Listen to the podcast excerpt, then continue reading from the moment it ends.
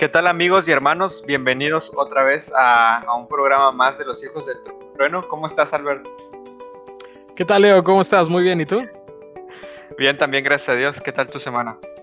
Muy bien, todo, todo tranquilo, gracias a Dios. Tú, Isaac, ¿qué dices por allá arriba? Hey, ¿cómo estás, Leo? Todo bien, este, ya esperando este día, la verdad es que eh, es un día que, me gusta mucho más que nada porque participamos, estudiamos eh, y, y pues realmente nos involucramos un poco más en la obra de nuestro Señor Jesucristo. Ustedes no lo ven, pero sí nos preparamos, no son preguntas sacadas de la manga, sí, estudiamos para, para, estos, para estos episodios. ¿Y tú, Edson, qué dices? ¿Qué tal el hospital? Pues aquí, este, agradecido con Dios, este, por esta nueva grabación. Esperemos que les guste, que sea de beneficio para todos. Muy bien, pues antes de comenzar, ¿qué les parece si hacemos una oración? Albert, ¿podrías orar? Vamos a orar. Inclinemos el rostro. Amante Padre, te damos gracias por este sábado más que está comenzando. Queremos ponernos en tus manos, queremos poner este programa también en tus manos, que tu Espíritu Santo nos dirija y también dirija a cada oyente que, que está sintonizando te queremos pedir que también eh, tomes este programa y lo utilices para esparcir el mensaje y también que bendigas a todos los que están haciendo un esfuerzo por dar a conocer tu mensaje alrededor del mundo. Quédate con nosotros, no porque lo merecemos, sino porque te lo pedimos en el nombre de Cristo Jesús. Amén. Amén. Saben amigos, me gustaría antes de iniciar invitar a todas las personas que nos escuchan a que compartan eh, nuestros episodios, nuestros capítulos. Si les gustan, eh, también reaccionen, denle like, ya sea que lo estén viendo en Facebook, en YouTube, también eh, nos pueden buscar en Spotify, nos pueden buscar en, Apple Music. Eh, nos encuentran como Hijos del Trueno ASD. Y saben, si tienen preguntas también, háganlas, háganlas en los comentarios, envíenos sus preguntas de manera privada y tal vez podamos hacer un capítulo o un en vivo con preguntas y respuestas. Entonces, eh, los invitamos a que lo hagan. Es correcto, por ahí han dejado algunas preguntas en los comentarios y de repente pues nos damos el tiempo de responderlas. No inmediatamente, porque sí, sí tratamos de proponer respuestas concretas y, no algo sencillo, ¿verdad? Pues bueno, sin más por anunciar, creo que entonces vamos a entrar al programa de esta tarde. Es un tema que ya está bastante avanzado en la línea de tiempo si, si nos fijamos en ella ya hemos dejado muchísimas cosas atrás y la venida de Cristo ya se empieza a ver en el horizonte de, este punto, a partir de este punto, ¿no? Estamos hablando del el fin del tiempo de gracia y las bodas del Cordero, ahí lo hemos marcado, ¿no? En realidad, eh, si se fijan, pues la mayoría de, los eventos que, que tocamos eran periodos de tiempo, por eso son barras, y específicamente algunos eventos están marcados como líneas simplemente porque son eh, eventos específicos en algún punto del tiempo. Entonces, en este caso, el fin de tiempo de gracia no es un periodo que tome 100 años, 20 años, es un punto en el que Dios decide terminar con esto y ocurre simplemente, ¿no? Hoy vamos a hablar de eso, como les digo, ya está muy, muy cercano a la venida de Jesús, ya quedan muy pocos temas por delante, lo cual es, es eh, pues es de gozo, porque ya sabemos a partir de este punto que, la vuelta de Jesús ya está así como, como el emoji, ya les he dicho antes. ¿No? Entonces, bueno, sin más, vamos a entrar a hablar del tiempo de angustia o del fin de tiempo de gracia. ¿Qué es este fin de tiempo de gracia o el tiempo de angustia? Eso? Pues fíjate, este, para eso me gustaría leer un pasaje del Espíritu Profecía. Este, y me gusta mucho lo que, lo que menciona aquí, nos ayuda a comprender un poquito lo que es. Porque muchos se hacen preguntas, ¿no? De que si va a estar Dios contendiendo con el bien y el mal para siempre, o si existe algún momento en el que el Señor diga, ya, hasta aquí, ¿no? Hasta aquí se, se acaba esto. Y este pasaje nos, nos ayuda a entender un poquito eso. Dice, antes del diluvio, después que Noé hubo entrado en el arca, Dios le encerró en ella, dejando fuera a los impíos. Pero por espacio de siete días el pueblo, no sabiendo que su suerte estaba decidida, continuó en su indiferente búsqueda de placeres y se mofó de las advertencias del juicio que le amenazaban. Así dice el Salvador, será también la venida del Hijo del Hombre. Inadvertida como ladrón a medianoche, llegará la hora decisiva que fije el destino de cada uno. O sea, va a llegar un momento en que el destino de cada quien ya va a estar fijado. ¿Cuándo será, cuando será retirado definitivamente el ofrecimiento de la gracia que se dirigiera a los culpables? O sea, aquí nos está hablando que va a llegar un momento en el que ya se va a acabar la gracia. Y de hecho, de ese es el tema que vamos a hablar ahorita, ¿no? Entonces, más adelante vamos a ver mejor esto, pero sí hay un momento en el cual Dios ya dice hasta aquí, o sea, no va a poder perdurar para siempre. y, aclarar, que en realidad la, temática de los temas pasados va dirigido a esto, ¿no? A prepararnos ese punto para, para bien de, de nuestra eternidad, ¿no? no para que estemos del otro lado, ¿no? Ahorita vamos a platicar un poquito más, pero para que sea de bendición cuando lleguemos a este, a este momento en la historia, ¿no? Así es. En la, ahorita tú platicaste de Noé, eh, que es, podríamos decir, un paralelo, pero ¿dónde específicamente Dios nos advierte que va a llegar un punto en el que realmente va a cerrar la puerta para, para quienes lo buscan? Eh, a, mí me gustaría responder esa, esa pregunta, Leo, este, si me lo permiten. Y fíjense, en la Biblia hay varias partes en donde, en donde podemos encontrar este hecho, el hecho de que nuestro Dios eh, no va a contender para siempre con, con, la humanidad y con su pecaminosidad. De hecho, o sea, sería, sería bastante agradable y a lo mejor es lo que todos esperaríamos, el hecho de que Dios siempre fuese Dios en el punto de la misericordia, de la paciencia y de que siempre, siempre este, nos estuviese perdonando a pesar de que de que pues somos pecadores, nos equivocamos, nos caemos, pero si queremos que en algún momento se erradique el pecado, va a haber un momento en el cual ya no va a ser aceptable. Pero bueno, vamos a buscar en la Biblia este, algunos textos que nos van a ayudar a entender este, este, detalle. En Proverbios capítulo 1, en Proverbios capítulo 1, este, de los versículos del 23 en adelante, podemos encontrar lo siguiente. Si tienes tu Biblia, amigo, te invito a que la busques, a que la, la tomes. Este, vamos a leer un poco la Biblia. Proverbios 1.23 dice, Volveos a mi reprensión. He aquí, yo derramaré mi espíritu sobre vosotros y os haré saber mis palabras. Por cuanto llamé y no quisiste oír, extendí mi mano y no hubo quien atendiese, sino que desechasteis todo consejo mío y mi reprensión no quisisteis. También yo me reiré en vuestra calamidad y me burlaré cuando os viniere lo que teméis. Cuando viniere como, un, como una destrucción lo que teméis y vuestra calamidad llegare como un torbellino, cuando sobre vosotros viniere tribulación y angustia, entonces me llamarán y no responderé, y me buscarán de mañana y no me hallarán por cuanto aborrecieron la sabiduría y no escogieron el temor de Jehová, ni quisieron ni quisieron mi consejo y menospreciaron toda reprensión mía. Comerán del fruto de su camino y serán hastiados de sus propios consejos, porque el desvío de los ignorantes los matará y la prosperidad de los necios los echará a perder.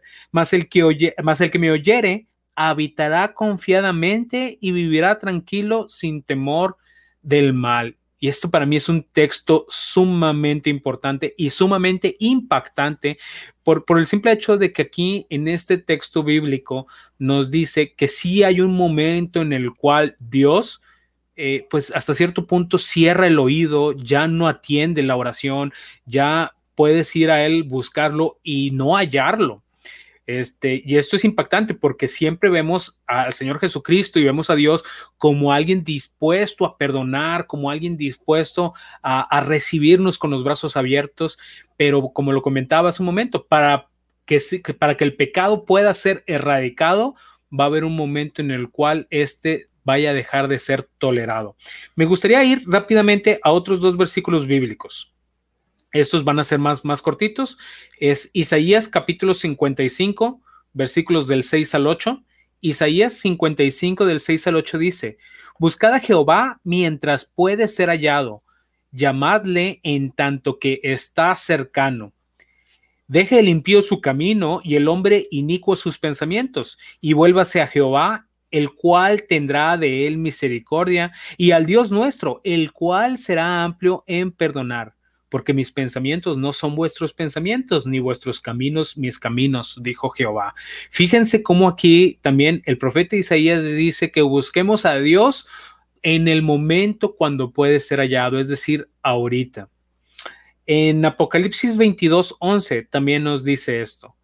El que es justo, sea injusto todavía, y el que es inmundo, sea inmundo todavía y el que es justo, practique la justicia todavía, y el que es santo, santifíquese todavía. Este marca el punto, este, este versículo en sí, Apocalipsis 22, 11, marca el punto en el cual eh, nuestro Señor Jesús termina, se acaba el tiempo de gracia y hace este, eh, eh, dice estas palabras, el impío que siga siendo impío, el injusto que siga haciendo injusticia, pero el justo y el santo que sigan practicando justicia, que sigan santificándose. Esas son, son las palabras de nuestro Señor Jesucristo. Y por último, hay un texto, más bien es el comentario bíblico adventista acerca de este pasaje, Apocalipsis 22, 11. El comentario bíblico adventista dice, estas palabras, ah, obviamente es de Apocalipsis 22, 11, lo que acabamos de, leer. Estas palabras se aplican especialmente al tiempo cuando se decidirá irrevocablemente el futuro de cada persona. Ese decreto se pronunciará al concluir el juicio investigador. Algunos ven una aplicación más amplia de estas declaraciones cuando se comparan con las palabras de Cristo en la parábola de la cizaña. Dejad crecer juntamente lo uno y lo otro hasta la ciega. No debe impedirse el libre albedrío. Los seres humanos deben vivir de acuerdo con sus propias elecciones para que manifiesten su verdadero carácter. Cada persona de cada época manifestará en la segunda venida de Cristo a cuál escogió pertenecer. Es decir, todo esto va a depender de una elección propia. Cada quien va a tener la oportunidad de decidir su propio destino eterno, ya sea para salvación eterna o para muerte eterna. Muy importante esto último, ¿no? Porque muchas veces eh, hay quienes en otras denominaciones o en otra línea de pensamiento, tal vez no cristiana también, eh, dicen que el destino de cada uno de nosotros ya está decidido, ¿no? Que Dios ya sabe y que aunque que el hecho de que Dios ya sepa ya, ya define el destino de cada quien, pero la realidad es que es una decisión que nosotros tomamos, ¿no? Y que debemos, deberíamos de tomar todos los y, días. Y, más que nada es el hecho de que lo leímos ahorita en Proverbios, o sea, Él nos está llamando constantemente, Él nos está eh, a través del Espíritu Santo, a través del Señor Jesucristo, invitando a que abramos nuestro corazón para entrar en Él, pero somos nosotros los que nos hacemos de oídos sordos, los que no queremos escuchar o los que nos hacemos renuentes, tal vez diciendo, no, todavía queda tiempo, todavía queda tiempo. Entonces, en este caso somos nosotros los que eh, estamos voluntariamente cerrando estas puertas o decidiendo eh, hacia dónde vamos. Como, el episodio de, eh, de las diez plagas, ¿no? Que en realidad la Biblia menciona que Dios endureció el corazón de Faraón, pero la realidad es que siempre estuvo ahí, siempre estuvo dándole esa puerta de misericordia para que se arrepintiera y al final fue la decisión de él, no, no fue Dios que, aunque la Biblia, lamentablemente la traducción así lo marca, pero la realidad es que Dios no, no endurece el corazón de nadie, es una decisión propia, ¿no? Es correcto, el libre albedrío siempre existe. Sí, pasa lo mismo con Caín, eh, Leo. Ahí cuando, cuando le pregunta por qué te enojas a Caín, eh, él no endureció el corazón de Caín. Caín era duro de por sí, pero cuando le da la reprensión, esa reprensión hace que se endurezca todavía más, no porque el Señor quiera, sino porque Él eligió ser así. Sí, al final todo es nuestra decisión, ¿no? Y algo muy importante en esa decisión es conocer qué cosas la, la pueden apresurar, por así decirlo, qué, qué, qué, indicaciones, en el, caso específico del tiempo de gracia, qué indicaciones puedo ver yo en la historia, Albert, que, que me hagan decir, tengo que tomar mi decisión ya antes de que el tiempo de gracia se termine. Sí, y, y principalmente es, nosotros no sabemos cuándo exactamente se está empezando a cerrar el tiempo de gracia o ya se cerró el tiempo de gracia. Lo que sí podemos ver es qué acontecimientos están antes de este, de este fin del tiempo de gracia y podemos intentar determinar si este está cerca o no. Y como lo hemos visto, eh, de hecho, el, lo que estamos, la temática de todos nuestros programas acerca de los eventos del tiempo del, fin van encaminados a esto, a la predicación del Evangelio, a la predicación que, es el mensaje de los tres ángeles, de las buenas nuevas y también a que nadie se pierda. El Señor, el Señor vino a este mundo para que nadie se perdiera y tanto nos quiere salvar a nosotros como quiere salvar a todos los que quieran entregar su vida a Él. Y lo primero que vimos fue la profecía de los 2600 de los 1260 días, que marca por ahí, nos, nos marca cuando inicia el tiempo del fin. Y, tomando este punto del tiempo del fin, vemos cómo el Señor levanta un grupo de, de, personas de diferentes religiones o denominaciones, se unen para esperar la venida. Y esto era Guillermo Miller y todos los, todos los que se agolpaban junto a él para esperar la segunda venida y de ahí nace una iglesia, una iglesia que acumula las verdades de, las otras iglesias, eh, las compara con la Biblia y si la Biblia está escrita esa verdad, se puede comprobar, la adopta. Esta iglesia es la iglesia adventista del séptimo día trae un mensaje especial del Señor, que es el mensaje de los tres ángeles. Si no han visto los, los programas anteriores, invitamos a nuestros eh, radioescuchas o que, mm, eh, también vayan a los programas anteriores a ver el mensaje del primero, del segundo y del tercer ángel, lo que Dios quiere de nosotros. También otro suceso que se une al mensaje triple angelical es el derramamiento de la lluvia tardía. El Espíritu Santo entra con un papel importante para derramar su poder eh, con el pueblo del Señor para que este mensaje, que va a ser el último mensaje de misericordia antes de que se cierre el tiempo de gracia, no pase como un susurro simplemente, sino que se convierta como un fuerte pregón, que ya lo vimos en, puntos pasados. Eh, después de que se ponga este fuerte pregón, que va a ser una predicación tremenda en, el mundo entero, el enemigo no va a estar contento. El enemigo va a intentar impedir todo esto, pero el Señor lo va a mantener en jaque. Si quieren ahondar un poquito más en este tema, vayan a buscar el tema del fuerte pregón. Pero el enemigo intenta poner una ley, una ley dominical para que se le adore a él. También tenemos un tema, un tema respecto a eso. Y, la ley dominical juega un papel sumamente importante. Te tienes que decidir entre sí, entre si adoras a la bestia o si adoras a Dios. Y todavía hasta aquí, hasta este punto en la ley dominical, todavía no se cierra el tiempo de gracia. El Señor en su misericordia les da oportunidad a que todos conozcan los puntos, pero depende de nosotros no confiar en hombres, sino estudiar nosotros propiamente la Biblia, pedir de la dirección del Espíritu Santo para poder ser salvos. Cuando termina de darse el fuerte pregón y todavía pasan esta persecución o este pequeño tiempo de angustia previo que, que involucra la ley dominical, ocurre el sellamiento.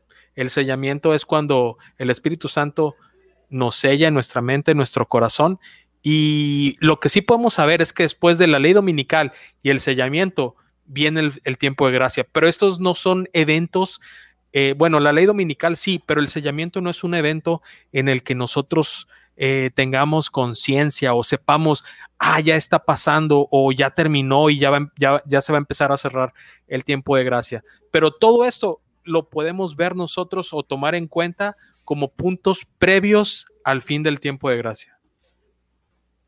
Y así como Albert está mencionando lo que pasa antes del, fin del tiempo de gracia, también hay que recordar lo que pasa después del, fin del tiempo de gracia. Este, de las cosas que van a pasar después, este, son las plagas. Ah, va a haber un momento en que tengamos que huir. Se supone que ya para eso ya huimos de las grandes ciudades. Ahora va a haber un momento en que vamos a tener que huir también de las pequeñas ciudades. Este, se va a dar un decreto de muerte para el pueblo de Dios. Se va a hablar sobre la angustia de Jacob, la liberación del pueblo de Dios, la resurrección especial, la resurrección de los justos y la segunda venida del Señor. Esos temas son muy buenos, muy bonitos y esperamos también más adelante traerlos para que también nos sigan viendo. Este, a lo mejor se va a acabar esta primera temporada que teníamos ahí, pero vamos a tener muchos temas más y por eso les invitamos. Oye, Edson, entonces, que nos sigan eh, podríamos decir que cuando caiga la primer plaga, podemos estar seguros de que el tiempo de gracia ya se cerró. Pues se supone que yo digo que sí. Hay unos que dicen que todavía haber un poquitito ahí de, gracia, ¿verdad? Para mí yo creo que es muy claro. O sea, en el momento en que cae la plaga es porque ya se determinó el que es justo sigue siendo justo, que es injusto, y ya se acabó la gracia, ya están sellado el pueblo de Dios. Porque se supone que las plagas caen a los que no se sellaron, que eso lo mencionamos en el programa anterior para que lo vean. Este, entonces, para mí es muy claro. O sea, si cayó la plaga y no te cayó a ti, no sabemos también si las plagas van a ser así en diferentes lugares o va a ser así todos y a todo el mundo. Lo vamos a estudiar en temas, en, temas próximos. Es lo que viene, es lo que les invitamos para que nos sigan. Pero sí, prácticamente es, la respuesta es sí. O sea, cayendo las plagas es porque ya se acabó la, gracia. Correcto. Aquí, aquí hay algo muy curioso. Bueno, entonces el, tiempo de, de, gracia o el cierre del tiempo de gracia es cuando ya está decidido nuestro caso, ¿no? Digamos así. Se, concluyó el juicio investigador de que hablamos. Pero entonces, si ya ha concluido qué está pasando en el cielo, en el, pasado hemos estado viendo qué, ocurría eh, a la par de, la historia humana en, el ministerio que, Cristo tenía, ¿no? Pero ahora entonces, ¿qué va a estar haciendo después? ¿O qué, qué está ocurriendo en este momento en el cielo? Bueno, eh, exactamente, bueno, como bien comentas, eh, es el cierre prácticamente del juicio investigador. Si, si entendemos bien, cuando nuestro Señor Jesucristo eh, fue al cielo, él empezó una obra de sumo sacerdote, es decir, él empezó esta obra sumo sacerdotal interviniendo o más bien intercediendo por cada uno de nosotros eh, ante el Padre. Eh, e, esto, bueno, primero fue la obra sacerdotal, pero ya en 1844, cuando pasa del lugar santo al lugar santísimo, ahora sí, este, él en el momento del juicio empieza a interceder ya por todos, por todos nosotros. Es decir, cuando en el juicio se pasaba fulanito de tal es pecador, eh, él decía, sí, pero no le tomes en cuenta su pecado, toma en cuenta mi sangre, mi vida y el hecho de que Él decidió eh, venir, venir en pos de mí, ¿no? Él decidió aceptar mi sacrificio, pero Él está entonces intercediendo eh, expiando todavía nuestros pecados en, el, en este juicio y va a ser una obra que va a tener un fin, porque va a haber un momento en el cual él se va a tener que quitar su, ropa de sumo sacerdote, este, ya no va a ejercer eh, lo que es, lo que es este, este mm, e, este oficio, por así decirlo, y va, va a empezar eh, otro. Entonces, vamos, vamos a ver.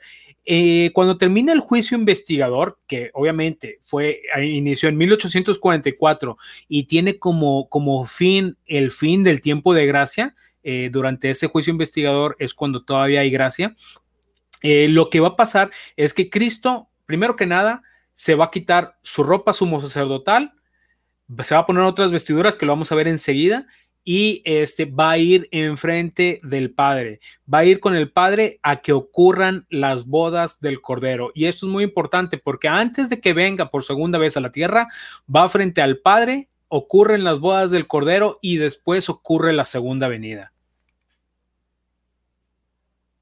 Ok, esa es eh, la segunda parte del tema, ¿no? Ya habíamos dicho que eran dos cosas, eran dos eventos que ocurren al mismo tiempo el cierre del tiempo de gracia aquí en la tierra y las bodas del Cordero en el cielo, que es lo que justamente estás comentando. Las bodas del Cordero suena a, una celebración, a una fiesta, que es, digo, es el concepto que se transmite en la Biblia y también en, la sociedad actual. Pero realmente, ¿qué significa, Albert, que el Cordero, que supongo que es Jesús, tenga una boda?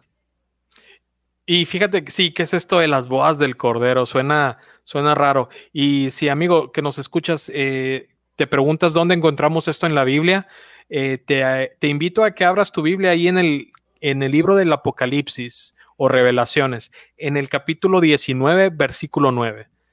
Eh, Apocalipsis 19, 9 Dice, el ángel me dijo, escribe, bienaventurados los que son llamados a la cena de las bodas del Cordero. Y me dijo, estas son palabras verdaderas de Dios. Entonces, entonces, si se fijan, hay una cena de las bodas del Cordero. Pero ¿qué pasa primero? ¿La cena de las bodas o las bodas?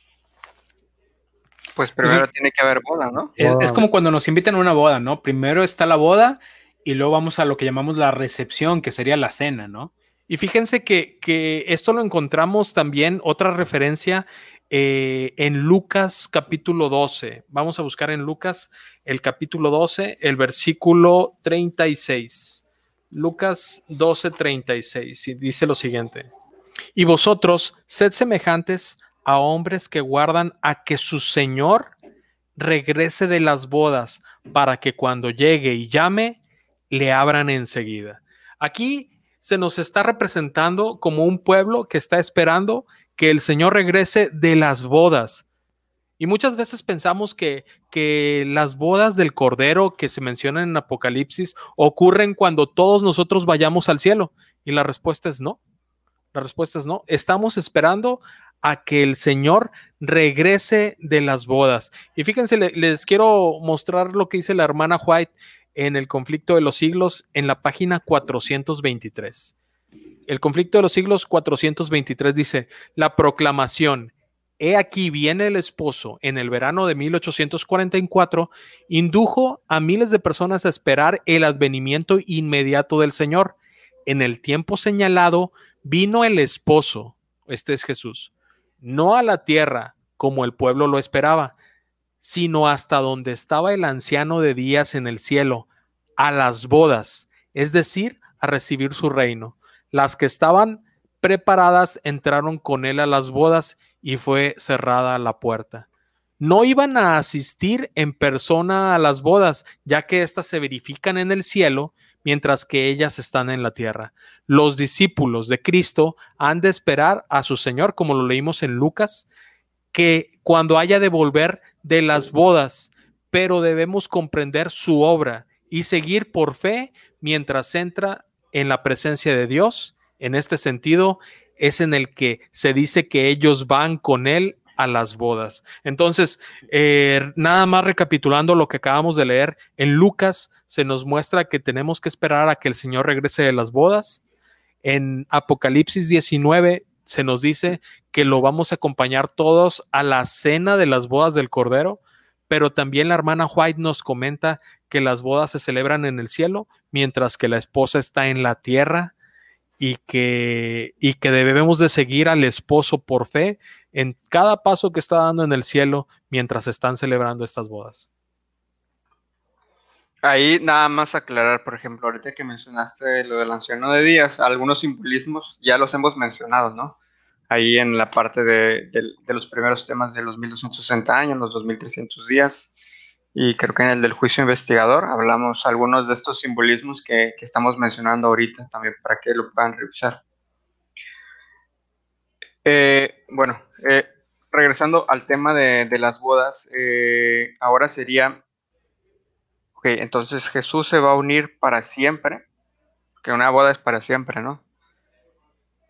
Con un pueblo en particular, evidentemente estamos hablando de, de un pueblo humano, ¿no? Porque pues no, no hay otro con el que haya tenido esta necesidad de, redimir, afortunadamente. Pero entonces, ¿realmente para siempre va a estar Jesús unido a la, humanidad, Edson? Fíjate que este, sí, sí, significa, sí significa que las bodas se refiere a que Cristo estará unido para siempre con la raza humana. Y también significa que va a ser investido de la dignidad de rey. O sea, que Cristo como que tiene ese doble significado, ¿no? Se une con la raza humana, pero también se le da su puesto de rey. Este, y nosotros creemos que Cristo, por eso, cuando Cristo vino, la primera vez tomó esa forma humana, ¿no? Y va a quedar con esa forma humana para siempre. Entonces, se podría decir que sí. O sea, se unió con la raza humana para siempre. Y entonces ahí pregunta, por ejemplo, que dice, pues la boda va a ser en el cielo. Entonces, ¿con quién se va a casar Cristo, no? Este, ¿qué, qué, quién es la novia y eso? Entonces, aquí en un pasaje el hermano Juan nos dice, el pueblo de Dios lo constituyen los invitados a las cenas de la boda.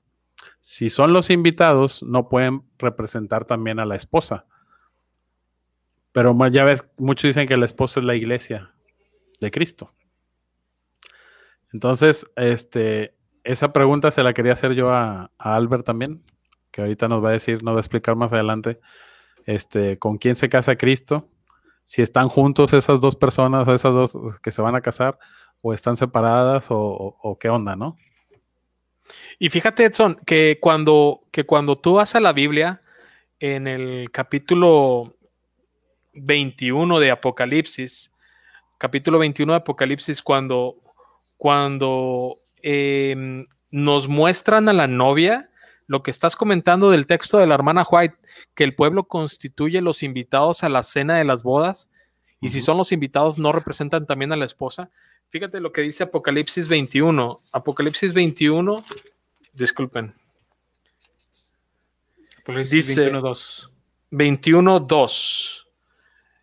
Y dice, yo Juan vi a la santa ciudad, la nueva Jerusalén, descender del cielo de Dios dispuesta como una esposa ataviada para su marido. Y oí una voz del cielo que decía, He aquí el tabernáculo de Dios con los hombres, Él morará con ellos y ellos serán su pueblo y Dios mismo estará con ellos como su Dios. También este versículo, el 3, contesta un poquito la parte que leo, estaba haciendo una pregunta. Eh, eh, Cristo se une por completo a la raza humana, pero cuando, cuando em, el apóstol Juan en Apocalipsis eh, intenta figurar o intenta descifrar quién es la esposa, se, le, se, le, se le muestra a Juan una visión con una santa ciudad, la Nueva Jerusalén, que desciende del cielo, que está descendiendo del cielo y le dice, esta es la esposa. Y, entonces nos está queriendo decir la Biblia que, mm, que Cristo se va a casar con, con una ciudad. Y la respuesta, la respuesta a esa pregunta es no. ¿Quieres comentar algo, Isaac? Sí, digo, eh, más, más que nada es en base a lo, que, a lo que estás comentando. Eso se encuentra en Apocalipsis capítulo 21, versículos 9 y 10. Eh, nada más me gustaría que lo leyéramos para que las personas que nos están escuchando este, sepan exactamente de qué, de qué estamos hablando. Apocalipsis 21, versículo 9 dice, ven acá y te mostraré la novia, la esposa del Cordero. Y sigue diciendo, me llevó en el espíritu, agrega el profeta, y me mostró la santa ciudad de Jerusalén descendiendo del cielo de Dios. Es decir, uno, o sea, en, primera instancia eh, le dice, ven y te voy a mostrar a la novia, te voy a mostrar a la esposa, pero cuando va y, le muestran, lo que le muestran es la santa ciudad. Entonces, aquí es el punto en donde, en donde tú estás comentando, Albert. Entonces, eh, ¿quién, es, ¿quién es la esposa? ¿Es, ¿Es la ciudad? Ese es el punto. Y fíjense, dice, dice la hermana White, salta a la vista que la esposa representa la ciudad santa y las vírgenes que van al encuentro del esposo representan a la iglesia. En Apocalipsis, el pueblo de Dios, lo que es la iglesia, constituye los invitados a las cenas de las bodas. Y si son invitados, no pueden también representar a la esposa. Entonces, ¿quién es la esposa? La esposa es la ciudad Vamos a, vamos a ver qué nos dice la Biblia. Fíjense que aquí en Apocalipsis 21, en el versículo 1 y 2, vemos que desciende una ciudad que es representada como la esposa o la novia, que se ha preparado. Y en el versículo 9 y 10 vemos que le iban a mostrar a la esposa del Cordero y me llevó en espíritu y me mostró la gran ciudad santa de, de Jerusalén o la nueva Jerusalén. Entonces la Biblia como que nos está indicando que es una ciudad, pero vamos a ver qué nos dice la Biblia. Fíjense que si nosotros nos regresamos un poquito a Apocalipsis en el capítulo 3, si nos regresamos al capítulo 3 de Apocalipsis, en la parte al lo que el ángel habla a la iglesia de Filadelfia, fíjense lo que dice el versículo 12. Apocalipsis 3:12. Esta es la promesa a los que vencieren que se da en el mensaje a Filadelfia. Al que venciere, yo lo haré columna en el templo de mi Dios, y nunca más saldrá de ahí, y escribiré sobre él el nombre de mi Dios y el nombre de la ciudad de mi Dios, la nueva Jerusalén, la cual desciende del cielo de mi Dios y mi nombre nuevo. Entonces, como que aquí nos está hablando que hay un grupo de personas que cuando venzan, se les va a poner el nombre de mi Dios y el nombre de la ciudad, la Nueva Jerusalén. Y fíjense lo que dice la hermana White en el, en el, en el, en primeros escritos. De hecho, en la primera visión, eh, se nos muestra, se nos dan algunos detalles, pero en primeros escritos, en la página 15, en el primer párrafo, se nos dice que los 144 mil estaban todos sellados y perfectamente unidos en su frente y llevaban eh, escritas estas palabras, Dios, Nueva Jerusalén, y además una brillante estrella con el nuevo nombre de Jesús. Esto es que los 144 mil, el título de los 144 mil también reciben un nombre que es la Nueva Jerusalén y o Dios, Nueva Jerusalén. Estos son los que representan la santa ciudad, la santa gran ciudad, los que se han preparado, porque recordemos que la ciudad, ¿quién la fue a preparar? ¿Nosotros fuimos a preparar la ciudad o Dios la prepara por nosotros? ¿Y en dónde se prepara? Esta se prepara en el cielo. Y si las bodas son en el cielo, esto significa que ahí está eh, Jesús y la ciudad que está preparando para nosotros, entonces las bodas ahí estarían. La hermana White dice que las bodas se representan mientras nosotros estamos en la tierra y la nueva Jerusalén de la cual habla eh, la hermana White lo marca en primeros escritos, son los 144 mil. Es un grupo especial que ellos por su voluntad, por su libre albedrío, se han preparado para recibir al Cordero. Han dejado que el Espíritu Santo los transforme, que les dé, les dé eh, esa purificación con la sangre de Cristo, pero también la purificación de carácter a través del Espíritu Santo y son los que van a ver venir a Cristo Jesús en las nubes de los cielos. Son, son estos los que son llamados la esposa y los demás que no alcanzaron el, el punto de completar el, proceso de la santificación, sí, pero también fueron salvos, son los invitados a las cenas de las bodas del Cordero. Ok, creo que en realidad nunca hablamos, eh, aquí es importante, tal vez posterior a que terminemos los temas de eventos, nunca hablamos específicamente de, de los 144 mil, la gran multitud, creo que posteriormente tal vez habrá que, planear ahí, platicar un poquito de quiénes son y por qué son especiales, ¿no? Eh, y es importante, sobre todo en, esta parte de la historia en la que ya comienzan a tener un protagonismo. Es correcto, es correcto. Pues, pues. A, mí me gustaría comentar algo antes de que concluyamos, eh, Leo. Y más que nada es para este tratar de, sentar bien las bases eh, tanto de el, tiempo del fin eh, de la gracia, este, el fin del tiempo de gracia y eh, las bodas del Cordero. Y es más que nada teniendo en cuenta que nuestro Señor Jesucristo ha tenido diferentes roles ah, o diferentes ministerios con el transcurso del tiempo. Ya lo, yo lo había estado comentando hace un momento, pero cuando, cuando vino a la tierra, este, mientras fue su ministerio terrenal, él tenía un rol de profeta. Es decir, él viene a dar mensajes de parte de Dios, a guiarnos, a mostrarnos el camino de vuelta hacia Dios. Eh, pero cuando él asciende al cielo, deja de ser profeta. Y digamos que se quita sus ropas de profeta y se pone ropas de sacerdote. Empieza su obra sacerdotal y hasta 1844 ahora comienza la obra sumo sacerdotal. Una vez terminando la obra del juicio investigador, que es en la que estamos actualmente, él se quita su obra sumo sacerdotal, deja de intervenir por todos nosotros y por todos eh, los, que somos pecadores y ahora ya no interviene, se acaba el tiempo de gracia, se quita su, ropa sumo sacerdotal y ahora se pone eh, su ropa de rey. Viene ahora ante el Padre y esto prácticamente está en Daniel capítulo 7, cuando dice que se le hizo venir delante del anciano de días y se le dio trono, gloria, reino, majestad. Este, e, esa es justamente, es, sucede justamente antes de la venida la segunda venida de nuestro Señor Jesucristo, es cuando Él recibe el reino terrenal, el reino de David su padre, este, y ahora sí, ya deja de ser sumo sacerdote, deja de ser profeta, ahora Él es rey, ahora Él viene, ya está investido con, con poder, con gloria, con majestad, y viene a reclamar lo que es suyo, tanto el reino de, del mundo como a nosotros mismos. Entonces, ya eh, que, que Él tiene esas ropas reales, eh, se quitó las ropas de sumo sacerdote, se puso sus ropas de rey, ahora viene por segunda ocasión, ahora sí, a reclamar su reino.